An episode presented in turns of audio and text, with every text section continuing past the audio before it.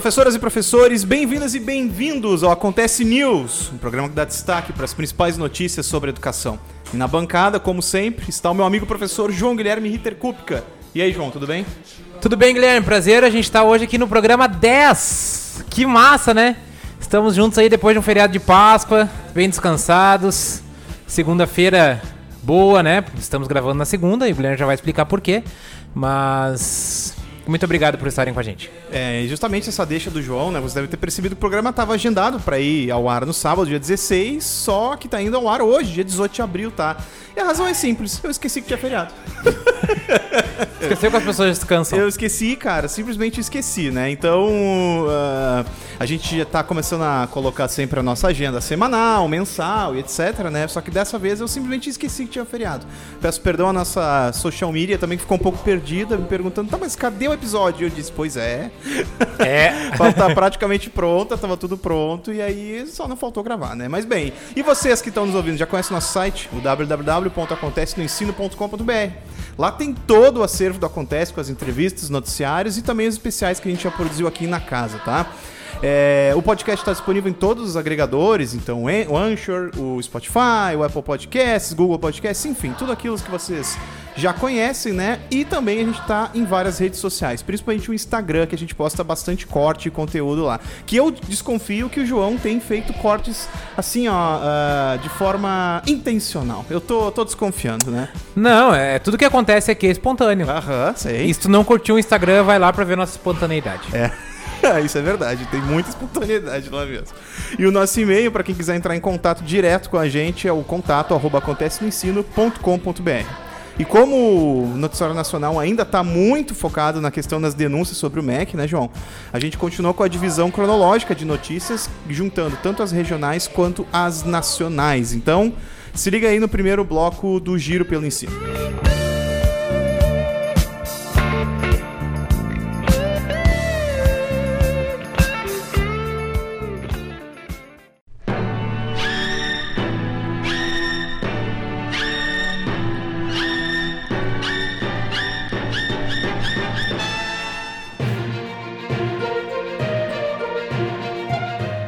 Notícia do dia 7 de abril de 2022. A Secretaria de Educação de Esteio e escolas organizam Semana do Livro e da Leitura.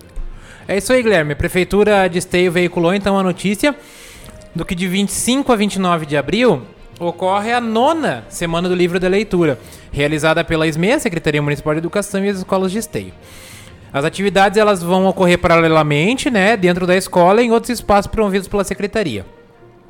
O objetivo dessa semana é incentivar a leitura e a escrita com atividades de música, teatro e parcerias com escritores, com contação de histórias, né, em diversas escolas do município. Então vai ter uma programação bem legal. Semana do Livro da Leitura já é tradicional em Esteio, é um, um, evento bem bacana que ocorre nas 30 escolas de Esteio de maneira simultânea, né? Uhum. Inclusive, seu Guilherme, eu e o senhor teremos programação na Semana do Livro da Leitura, né? Será bem bacana. A gente vai? Vai. Queriam que eu fosse a Cuca em um teatro, mas eu... Será que eu seria uma boa cuca? Acho que não. O Pedrinho né? ele já foi, minha gente. Não, não. Essa é, gente, essa é história do, do podcast secreto. Isso aí não, não, não vai. Não... Qualquer dia nós vamos fazer um podcast só de histórias. Né? Nós vamos contar a vez em que o Guilherme foi Pedrinho e eu fui Fada do Dente. É, ah, essa, essa é maravilhosa. Tem, claro, a gente vai ter que organizar bem essa pauta aí, né? Porque eu não fui Pedrinho nenhum. É tudo mentira. E tem escolas que vão poder conhecer meu lado poeta, Guilherme. Ah, vão poder. Pra quem não é sabe, senhores, eu escrevo poesias também nas horas, em algumas horas vagas. Tenho uma forte inspiração no poeta Manuel de Barros e, e o Guilherme dá risada de mim, mas a, a minha dissertação de mestrado é sobre não, mas, o poeta mas, Manuel de Barros mas, e metodologias de ensino uh, uh, que usam metodologias, metodologias ativas com a poesia do Manuel. Não, mas eu não tô rindo da tua, da tua produção, eu tô rindo da tu, das tuas horas vagas. Que horas vagas são essas? O garoto trabalha 60 horas, aqui é sempre um, Duas filhas, uma loucura. É, mestrado. Que, que hora vaga é essa? Eu queria saber. Eu tenho algumas. A gente vai com uma notícia do dia 7 do 4 também. Restauro do Instituto de Educação é tema de aula pública em Porto Alegre. Notícia do Extra Classe. Isso. É, no dia 9 de abril, então, o Movimento em Defesa do Instituto de Educação General Flores da Cunha, ali em parceria com a Faculdade de Educação da URGS, realizou uma aula pública em defesa do cumprimento do projeto de restauro integral da instituição. um dos objetivos do evento foi também celebrar os 153 anos do Instituto, né?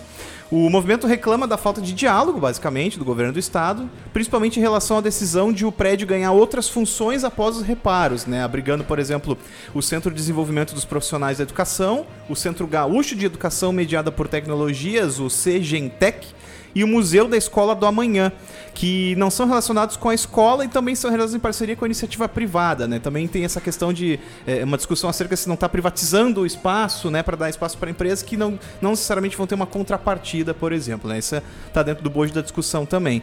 E as análises indicaram que a escola poderia vai perder, né, cerca de mil vagas, pode perder mil vagas, tendo o espaço reduzido também de laboratório, sala de vídeo e de informática, entre outras coisas, né? Então, essa aula pública, além de falar um pouco da história do Instituto de Educação, Porto Alegre, para o Rio Grande do Sul como um todo, também tem essa intenção de discutir um pouco, né, João, ali a função do Instituto para Porto Alegre. É uma discussão pertinente, porque não é que uma parceria público-privada não possa ser legal é. também, né? Tudo tem que se relativizar, mas se o espaço vai perder, se a gente vai perder um espaço público em detrimento de uma parceria público-privada, a gente tem que discutir mesmo, né? Com certeza. Sem nenhum juízo de valor antecipado, mas tem que discutir a, questão para ver qual é o melhor uso desse espaço. Isso. E ainda falando sobre as escolas tradicionais aqui do Rio Grande do Sul, a Escola Técnica Liberato Salzano Vieira da Cunha completa 55 anos. A notícia do dia 8 de é, abril. Notícia que deixa a gente bem alegre, né? Inclusive eu, quanto, enquanto ex-aluno da Fundação Liberato, na terça-feira, dia 12 de abril, essa Escola Técnica Liberato de Novo Hamburgo completou 55 anos.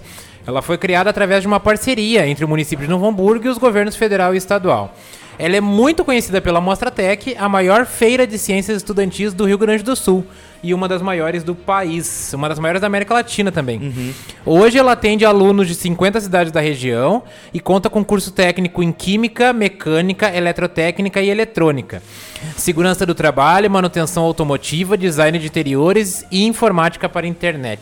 Isso, uma escola muito completa, né? E muito tradicional, né? A gente fala bastante da Mostra Tech, até porque uh, é o sonho da meninada sempre de municípios Exatamente. que tem feira de ciências e participar na Mostra Tech. Né? É, é a maior feira, né? Aqui da, do, do, nosso estado, é uma das maiores da, da, América é. Latina. Tem gente do mundo inteiro e, e, e, é a grande marca da Liberato, que tem um trabalho muito comprometido, um trabalho de muita excelência, né? Uhum. É, não é à toa que muitos dos nossos alunos aqui da região sonham em estar na, na Fundação Liberato. Isso. Uh, lá em casa a gente tem uma ligação toda especial com a Liberato, Guilherme. A, minha esposa é técnica química formada pela Liberato. Eu estudei segurança do trabalho nessa, nessa instituição e a gente tem uma ligação toda especial com esse espaço que é um espaço de muita qualidade mesmo. Laços afetivos com a escola. É, e a gente só cria laços com o que é bom, né? Então, Isso. parabéns, Fundação Liberato. Notícia do dia 8 do 4. Professores de Campo Bom sugerem temáticas para a formação continuada. Uma notícia da Gazeta de Campo Bom. Isso, João. A Prefeitura de Campo Bom adotou um novo formato de formação continuada docente né, para o ano de 2022. Ele é chamado de Formação de Aprendizagem Docente, ou FAD, FAD, com carga horária ampliada, que também dá espaço para os professores façam escolhas sobre os temas das formações a partir das experiências em sala de aula e da identificação das dificuldades das estudantes e dos estudantes, né? No formato anterior, segundo a matéria, os professores tinham 20 horas de formação anual e mais 10 de capacitação em outras instituições. Aí essas 10 horas a pedido dos profissionais, né, conforme fosse do interesse deles, da disponibilidade também da escola. E no novo formato, os professores têm formação sempre à noite ou no sábado, presenciais ou online, com duas horas por mês cada, além de no mínimo 15 horas de capacitação em grupo. Né? Essa capacitação em grupo seria é, dentro dos espaços escolares mesmo. E os cursos fora da rede municipal agora podem somar até 15 horas. E o cálculo é feito de que os professores podem somar o dobro de horas de formação nesse novo formato. Né? A gente colocou na pauta justamente para é, observar, né, para ver como é que fica essa questão de escolha de formação, porque normalmente a formação continuada é uma escolha ou da gestão, da mantenedora, né? Claro, uh, também observando a realidade das escolas e da rede como um todo, mas nesse caso que se inverte totalmente né, a, a solicitação e tal, então vamos acompanhar. Vamos torcer que seja uma medida interessante, né, para a gente poder, inclusive, dar uma olhada no que, que os professores, os professores estão percebendo né, nas escolas e, portanto, também trazendo para para a formação, né, João? Pedido é isso aí, uma, uma boa oportunidade para que os professores também possam mostrar, né? É, o professor uh, cobra tanto o protagonismo e a, e a, né, a participação nas decisões, e eu acho que esse é um momento bem legal que a Prefeitura de Campo Bom está tá, tá ofertando. Parabéns, Prefeitura de Campo Bom. Isso, vamos observar, vamos acompanhar. E a notícia ainda do dia 8 de abril, o IFSU assina convênio para viabilizar dupla diplomação com a instituição de Portugal. A notícia direta do IFSU. É isso aí, Guilherme. Os, os estudantes da engenharia mecânica do campus de Sapucaí agora podem receber dupla certificação ao concluírem a graduação. Uma do próprio IFSU e outra do Instituto Politécnico do Porto, IPP. O mesmo é válido para estudantes do IPP. Além desse acordo já firmado, abriram-se diálogos para se fazer o mesmo nas outras engenharias e nos programas de mestrado.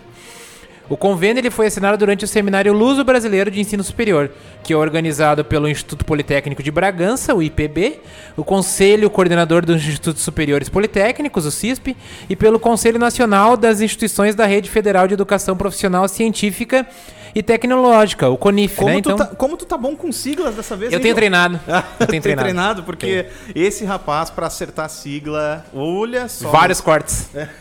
Mas dessa vez foi tudo perfeito. Foi, Parabéns, foi. amigão. Parabéns. E, e- e o, o Instituto Politécnico do Porto tem uma, é, é uma instituição muito reconhecida, né? Eu tive contato já com algumas pessoas de lá e lugar de, de, de grande qualidade de trabalho e o IF só tem a ganhar com isso, né? E, enfim, o Instituto Politécnico do Porto também tem só a ganhar É. com, com, com o IF tendo parceria com eles, né? Acho bem bacana. E- Parabéns. E lembrando que esse tipo de dupla certificação, ele não tem só função assim ilustrativa, ela tem na implicação prática também, porque Uhum. vários cursos, profissões, etc, às vezes dependem de é, é, revalidação, né, dentro do- de outro território nacional, né? Um exemplo clássico é o médico, né? Sempre tem a prova do revalida e etc, né? Uhum. Exatamente. Então, então é isso que, é- isso que é bacana, né? Com uma dupla certificação, eles ganham um acesso direto, então, portanto, ao mercado de trabalho português e vice-versa, né? É isso aí, Guilherme. E agora a gente vai também para uma notícia dia 8 do 4. É uma notícia que a gente já deu, até já, já, já foi contenda do nosso episódio 4, se não me engano. Foi, uma, foi um segue o fio do nosso quarto episódio. É, Isso, foi um segue o fio, exatamente. um isso, segue aham. o fio do nosso quarto episódio, tá lá no extra. no- essa notícia de hoje tá lá no extra classe, né?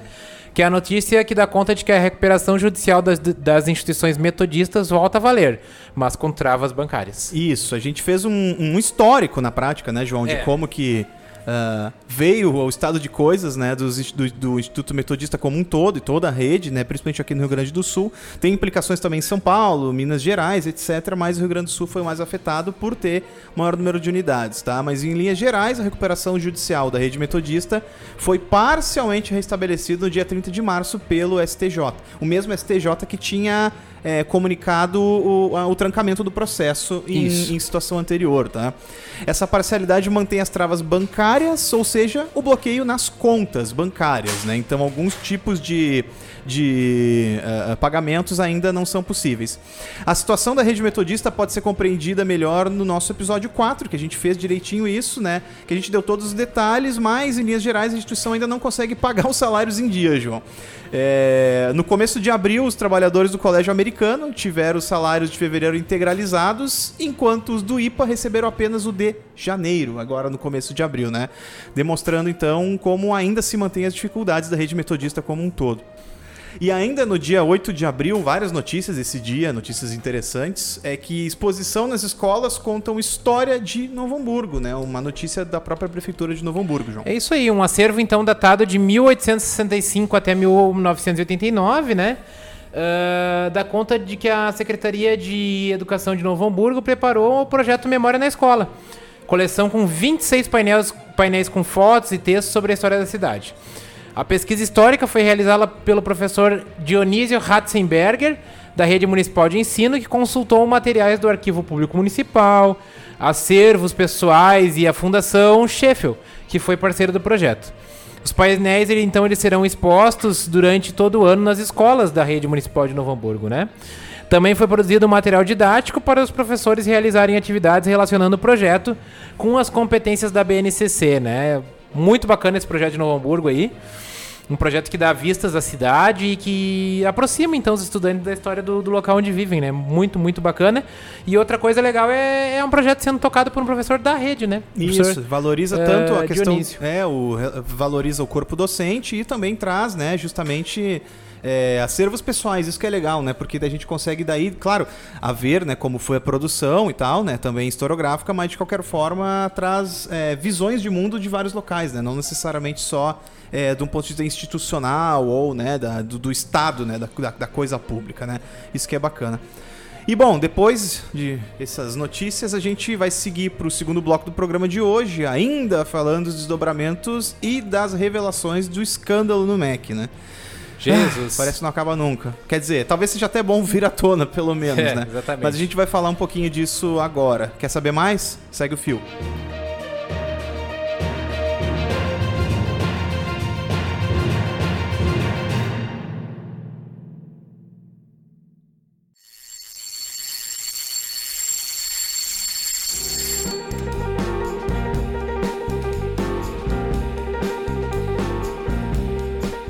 Então, começando o nosso Segue o Fio de hoje, uma notícia do dia 12 do 4, lá do Estadão, dá conta de que o governo autoriza 52 escolas fake no Piauí. Reduto eleitoral de Ciro Nogueira. 99 delas estão paradas. É, isso. ah, a gente colocou essa matéria como cabeça do fio justamente para demonstrar como ah, parece que não tem fim, né? Agora a- a- o jornalismo finalmente encontrou né, esse tipo de, de problema na FNDE e aí cavocando, cavocando, todo dia aparece uma coisa diferente, né?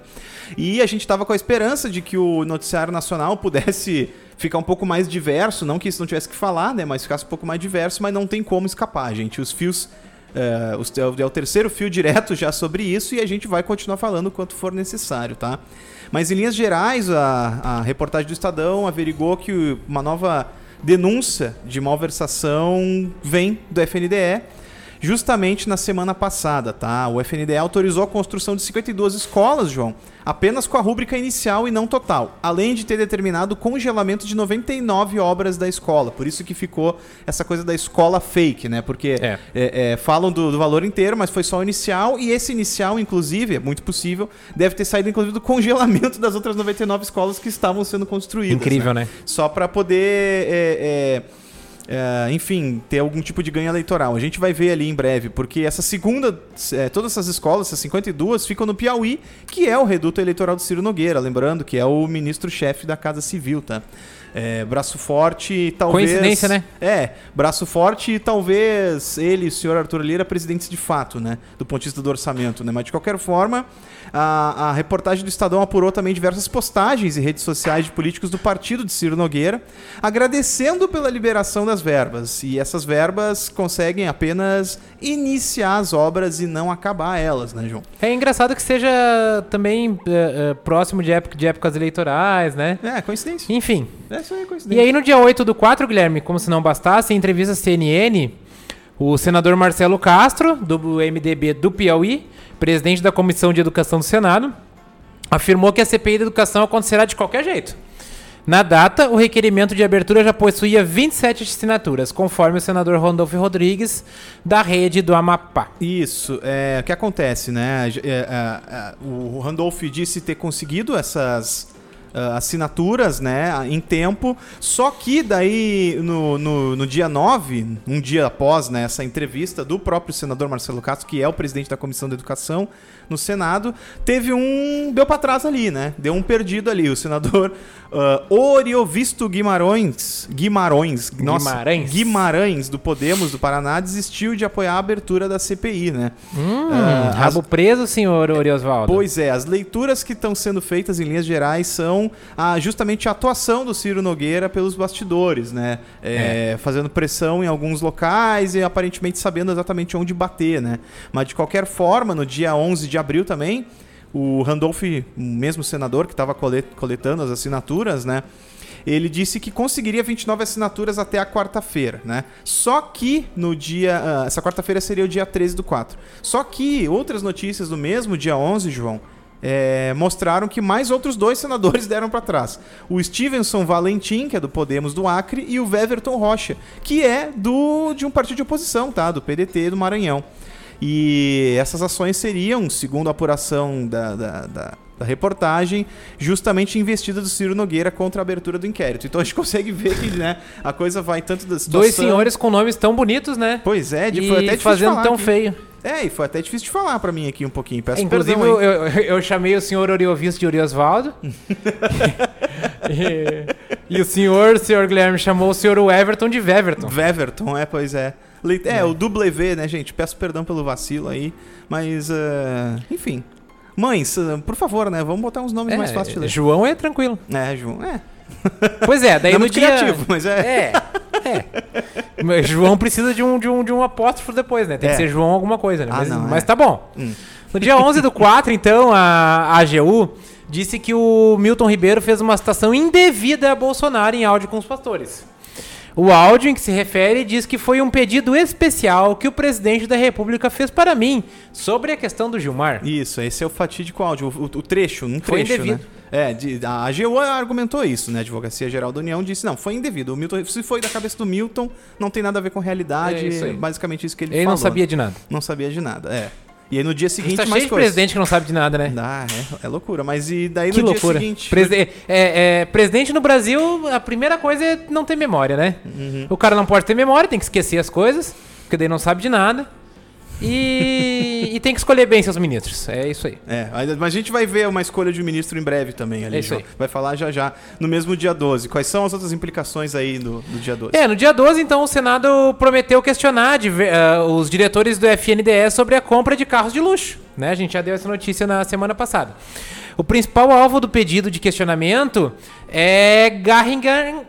Ah, eu acho que é ah, mamães, por favor. Garringham Amarante. É, acho que é dire- Garigan. Garigan. Garigan, é, diretor de ações educacionais do FNDE. O questionamento é sobre os SUVs adquiridos pelos diretores com rendas incompatíveis. Isso, vocês Né? devem lembrar aqueles carrões que apareceram lá e que, de acordo com os orçamentos, os parcelamentos possíveis, o salário que sobraria seria algo em torno de 0,31 centavos, né? Se eles conseguissem fazer, né? Loucura, né? É, não, É uma mas, pessoa que se programa na vida, né? né, com certeza, para viver anos com 0,31 centavos, a galera tem que estar É. bem preparada mesmo. Ainda no dia 12 do 4, o presidente do FNDE então rela- relatou à comissão da Controladoria, Controladoria Geral da União que o pastor Arilton Moura teria se insinuado para ele. Abre aspas, se insinuado para ele, aspas. insinuado para ele. eu fiquei imaginando a cena. Com frases do tipo, me ajude que eu te ajudo. Segundo Como é que é? ele, Desculpa, João, volta, fala de novo, como é o que pastor Arilton chegou pertinho do presidente do, FNE, do FNDE e falou, me ajude que eu te ajudo. Nessa cena aqui, meu Deus. Segundo ele, o primeiro encontro entre eles teria ocorrido em fevereiro de 2021. Encontro esse teria sido com vinho e um steak à porrave, né? Essas coisas assim. Ah. Em que o presidente, em que o pastor, tá o pastor, o pastor Arilton se insinua para. Não, é- a, a parte do vinho e steak eu, eu, eu inventei, Ah, tá? tá, eu ia dizer, porque cuidado com o chá de polônio aí, se tu É. sabe alguma coisa. Não, é que, é que, é, é que a nossa que cabeça bebe. viaja, né? Ah, é, pois é, tô É vendo. que a, a nossa cabeça dá uma viajada, né? Quando a gente ouve algumas coisas nesse sentido, né? Né, E quem não tá mais viajando é o ex-ministro da Educação, Abraham Weintraub, que É, tá o. Weintraub, né? Ele disse também à CNN ah, que o Bolsonaro teria mandado entregar o FNDE ao Centrão. Abre aspas, tá? Essa é aspas literais dele. Entregar o Entregar o FNDE ao FNDE Centrão. ao Centrão, a gente coloca ah, entre aspas. Segundo ele, ele teria adiado ao máximo essa questão.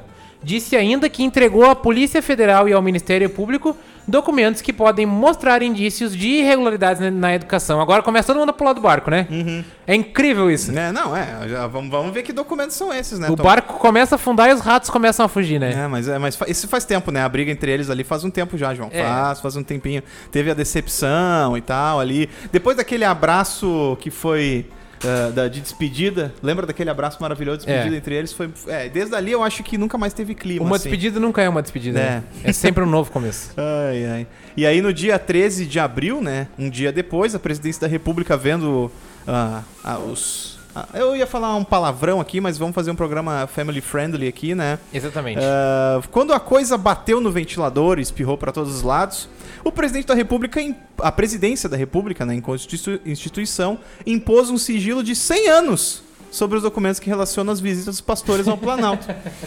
O jornal O Globo pediu acesso e recebeu a escabrosa resposta de sigilo de um século.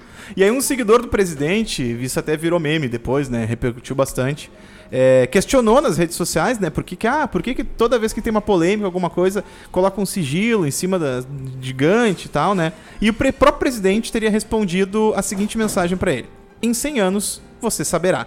Mãozinha de ok. Mãozinha, sabe a mãozinha do curtir, gente? Essa, essa foi a resposta, assim, a presidencial, tá? Em 100 anos tu vai saber, né? Então virou... Esse é o nosso presidente. É, e aí no mesmo dia ah, foi confirmada aquela suspeita de faturamento em kits de robótica pelo aliado Arthur Lira. A gente falou bastante disso também no programa passado, né?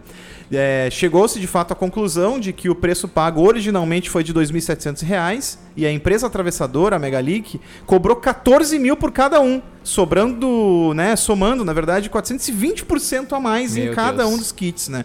Só nesse ano, só nesse ano, 44,5 milhões de reais foi o faturamento da Megalic, tá? Então, eu não sei o que, que eles colocaram, se eles cobriram de ouro, de repente, cada kit de robótica, cada palitinho, cada engrenagem. Pode ser um. De repente, o kit robótico vai ser implantado no cérebro dos alunos para melhorar a ser. aprendizagem, né? Neuralink, né? Virou Elon Musk, essas Exatamente. coisas malucas Pode ser alguma lá. coisa neurocientífica, enfim. Boa. E pra terminar, né, Guilherme? No dia 16 do 4, um consultor do FNDE faturou só 2,4 milhões de reais para facilitar o, o recebimento de verbas para prefeituras do Maranhão. O engenheiro civil Darwin Einstein de Arruda Nogueira Lima. As mães se superaram. Não, hoje. Parece que Darwin Einstein. Parece que foi assim, uma, uma- um, um, sabe, uma confluência assim de nomes é, é, um pouco. Como é que eu vou te dizer assim? É, Pouco ortodoxas. Pouco ortodoxos, boa. Pouco ortodoxos, assim. O Darwin Einstein, gente. É, ele fechou alguns empenhos no valor de 10,5 milhões de reais do FNDE desde 2019, tá? E aí o nome dele foi colocado na lista de convidados a falarem na Comissão de Educação do Senado. Isso, então a gente espera para ver os desdobramentos, né? A gente colocou, a gente fez esse recorte até aqui, porque senão o programa também fica muito extenso. Então vale mais a pena a gente continuar desdobrando esse fio, né? Para ver, cavocando, cavocando, né? Até onde a gente vai chegar. É, porque aparentemente ainda tem bastante coisa a ser descoberta, né, João? Semana que vem tem mais, meus amigos. É. E dessa É, vez no sábado, prometemos. São sempre episódios maravilhosos quando, quando, quando a gente fala de Mac. Ah, é, só, era só o que me faltava, né? Bem, e depois desse fio, então, a gente segue para o segundo bloco do Giro pelo Ensino, ainda naquela lógica de misturar notícias regionais e nacionais.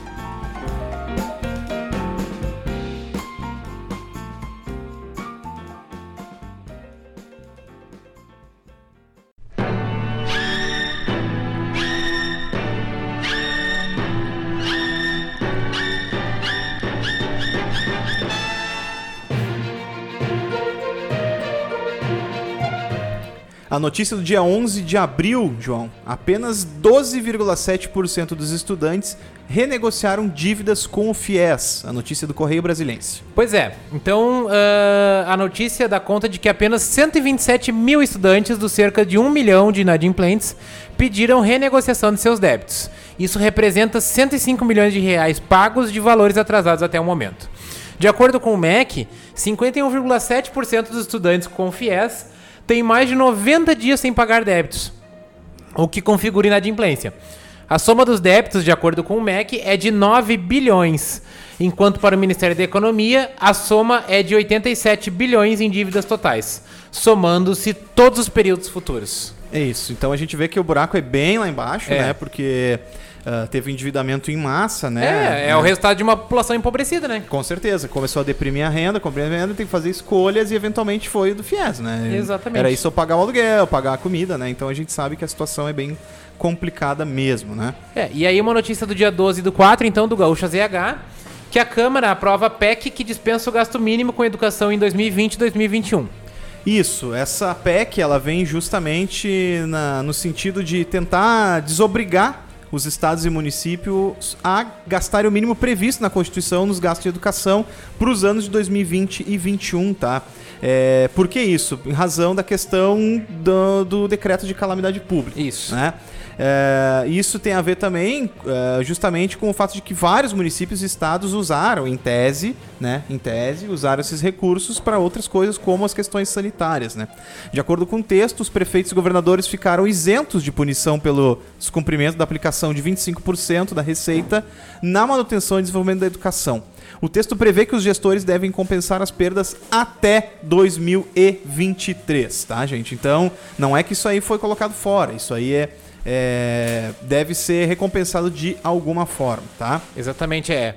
A medida desobrigou, né? Porque para aqueles que não sabem, constitucionalmente, 25% da, da, dos recursos né, destinados às, às prefeituras, ao Estado, enfim, tem que ser, tem que ser destinados à educação, né? Uhum. Mas em virtude do fechamento das escolas, enfim, período remoto, a maioria dos municípios teve dificuldade em gastar. Gastos extraordinários. Né? O, que né? é, o que é uma facilidade em anos normais, né? Foi uma dificuldade porque escola fechada, não tem despesa, né? Uh, alguns gastos tiveram que ser é, revertidos, né? Remanejados para saúde, para época de calamidade. E aí, então, uh, muitos municípios e estados não conseguiram gastar os 25% com a educação. Né? A medida agora, então, ela ela diz que, bom, ficam dispensados de punições, mas até 2023, bom, tu gastou 10% lá em, em, em 2021, então tu tem que gastar 15% a mais lá em 2023, né, com educação para poder... Até, até lá, né? É, isso, até lá, até 2023. Vale 2022 e até o final de 2023, isso. É isso aí. E a notícia do dia seguinte, dia 13 de abril, é que o parecer foi feito para liberar a repetição de questões, mas pede-se que o INEP explique os critérios. Notícia do UOL. É, a Procuradoria Federal avaliou que não há ilegalidade na repetição de questões na prova do Enem 2022. Vamos pegar os cadernos antigos, viu, galera? É, só fazer as questões antigas. Começar agora. a estudar. Recomendou apenas que o INEP deixe claro quais os critérios que adotará para selecionar as perguntas. O INPE a alegou. A galera mais acertar. É, qual é. foi a que a galera mais acertou? Põe é essa aí. aí. Que é pra, ó, viu o INPE alegou, através do edital, de que não há tempo hábil para a elaboração e testagem de novos itens. E, portanto, a única opção seria repetir. Segundo o MEC, os esforços agora são de elaboração de novos itens para um novo modelo de Enem, que ocorrerá em 24 a partir de novos itinerários dos novos itinerários informativo, uh, formativos que estão sendo colocados no novo ensino médio, né? Isso, é. E, e assim, gente, só para explicar, vocês devem, podem estar tá ouvindo um barulho aí, a questão do, do, microfone, mas é que a gente está gravando aqui presencialmente, e aí tá, o pessoal está trabalhando também ao redor aqui, tá? Toda, aqui, aqui é, o trampo não aqui para. Aqui é trabalho, aqui é trabalho. Aqui é trabalho, meu amigo. então a gente está tá fazendo essa gravação, não reparem na, na, no áudio, tá? Notícia do dia 14 do 4. Terceira edição do Pré-ENEM Seduc RS começa dia 18 de abril. Notícia do estado do Rio Grande do Sul. Isso. É, segundo a Secretaria de Educação do Rio Grande do Sul, a ideia é visar instrumentalizar os estudantes que vão prestar o Enem nesse ano de 2022. E por isso, então, a SEDUC é, realizando, está realizando né, a terceira edição do curso pré-vestibular online.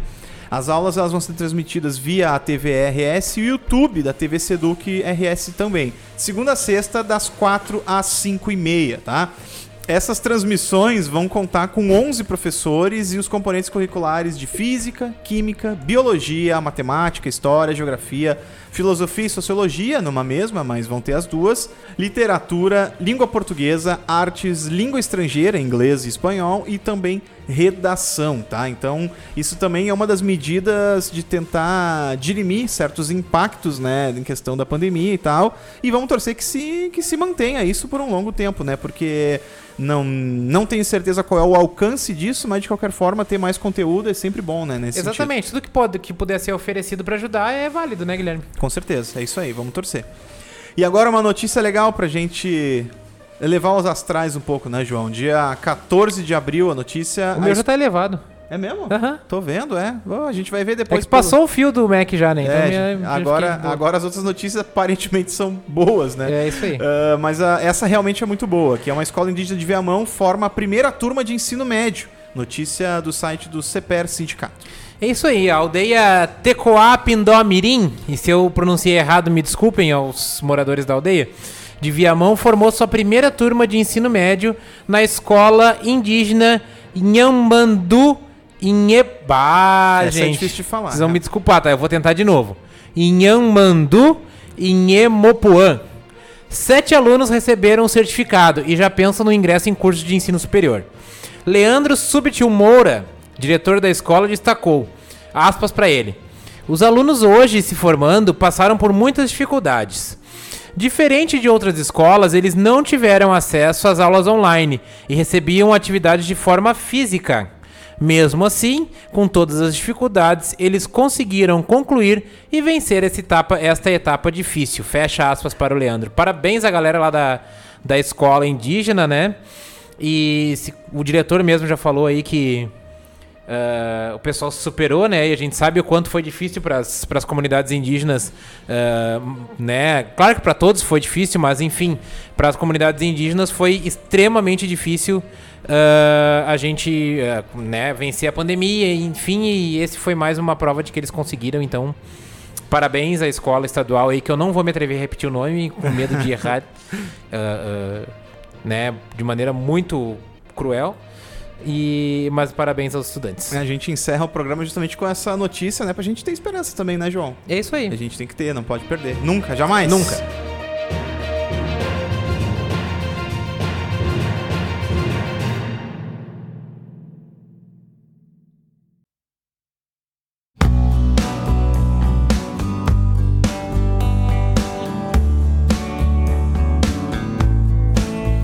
E esse foi o décimo episódio do Acontece News. Não esquece, gente, de visitar o nosso site, o www.acontecenoensino.com.br. Nessa quarta-feira próxima, dia 20 de abril, também tem episódio novo do Acontece no Ensino, o nosso programa de entrevistas. A gente vai falar sobre ensino através da pesquisa na EJA, continuando a série sobre a 29ª FEMUSE. Eu trouxe também algumas dicas de leitura para o pessoal, João. É, uma delas, tá? É, trouxe, na verdade, cinco dicas de leitura. Hoje eu tô, tô especial. Tá, hoje tu tá grande, né? a primeira, na verdade, tem duas do, do jornal da URGS, que faz matérias tá bem elaboradas, está fazendo um trabalho bem legal já faz alguns anos, né? É, a primeira é Ciência Aberta Avança na URGS, mas a universidade tem o desafio de elaborar de uma política institucional mais ampla e efetiva, tá? Uma notícia do dia 7 do 4 que faz um balanço sobre programas de iniciação científica, inclusive relacionados às escolas, bolsas PIBIC, né? Uhum. PIBID, né? Agora mudou o nome, etc. Mas de qualquer forma faz um balanço bem interessante sobre isso. Tem uma matéria que talvez valha a pena pra gente fazer um fio quando essa tempestade toda do MEC passar que é uma notícia do Correio Brasilense, que, que, cujo título é Escolas Públicas comemoram recorde de alunos aprovados na UNB. Tem a ver com um programa implementado há alguns anos lá no Distrito Federal, trazendo alguns resultados. Vale a pena mesmo, mesmo, mesmo vocês darem uma lida e verem também a questão dos resultados. A gente pode fazer um fio sobre isso, né? A notícia do dia 9 do 4. É, a outra matéria do Jornal da URGS do dia 13 de abril é Conectando Ensino de Ciências e Cultura do Campo, que é justamente sobre trabalhos de pesquisa realizado com alunos de escolas públicas do campo. Massa, né? E bolsas de estudo para a meninada que trabalha no campo produzir ciência relacionado, sabe, a, a a agrotecnologia, né? Enfim, crescimento sustentável, esse tipo de coisa. Bem bacana, tá? É, ainda na, no escopo sobre a questão indígena, notícia que a gente encerrou o último bloco é, uma notícia do Extra Classe do dia 14 de abril diz que indígenas seguem abrindo espaço na educação superior do país, tá? Mesmo agora com a questão da pandemia teve uma queda, mas a gente vê é, tá saindo dados da seriação histórica, né? Uhum. Então a gente está vendo o crescimento bem importante de, desse espaço sendo ocupado pelos povos indígenas e notícia do dia 15 do 4, né? Uma matéria bem completa da Piauí, da revista Piauí cujo título é As Escolas que o Centrão Esqueceu. Eles visitaram várias dessas escolas, daquelas que foram fechadas ali. As 99. Isso, várias, visitaram várias, tiraram foto e a gente vê como é que tá o estado da obra, tá? Então é bem interessante o pessoal ir lá e dar uma olhada. Monte de dica. João, recadinho final? É, e dizer para vocês nos acompanharem nas redes, o Guilherme já deu todo o serviço aí, né? E se vocês quiserem dar uma olhada numa, no que a gente tem escrito por aí, né, Guilherme? Uhum. Eu vou uhum. fazer o jabá do livro aí. Faz. Uh, saiu um artigo nosso aí com, outro, com alguns colegas, né? Mas eu e o Guilherme somos autores também. No livro Tecnologia e Educação: Aproximações, Possibilidades e Reflexões da editora V&V, cujos organizadores são a Giovana Sayuri Garbellini Ota e o Gilson Santos Rodrigues. Tem um artigo lá nosso aqui da coordenação onde a gente trabalha, nosso, com né, participação de alguns colegas que falam um pouquinho do nosso trabalho como um todo. Então acho que é legal se vocês quiserem dar uma olhadinha, basta acessar o site da, da, da editora lá. É, até porque para nós, né, João, enquanto tu vai de repente olhando o título aí do artigo para o pessoal procurar, para nós é muito importante essa coisa de divulgar os resultados do nosso trabalho uhum. tão bem, né, de colocar isso entre pares, para galera avaliar, dizer, olha, é legal, não é? Esse é um livro que teve é, é uma questão editorial, né? Teve seleção e tudo de capítulos, né, João? É isso aí, eu acho que é, é legal a gente também divulgar o trabalho que é feito, né? Uh, o nome do, do, nosso artigo é Desafio, Planejamento, Formação. Ações institucionais da Coordenadoria de Projetos, Tecnologias e Inovação no contexto do ensino remoto em Esteio RS. Isso aí. Então, se vocês quiserem dar uma olhadinha lá, né, no, no, no- no artigo de nossa autoria, a gente vai ficar muito honrado com a, com a leitura de vocês. É só entrar lá no site da editora V&V, né, bem assim como a gente fala, V-E-V, e, e dar uma olhadinha para Acesso livre. Para Acesso acessar livre. o nosso livro ali e poder dar uma, dar uma, uma conferida naquilo que a gente faz, né? Acho que vocês vão curtir. Feitoria, então. Obrigado pela presença, gente. Obrigado pela audiência. E até o próximo Acontece News. No sábado, hein? Prometemos. Um abraço, tchau. tchau. tchau.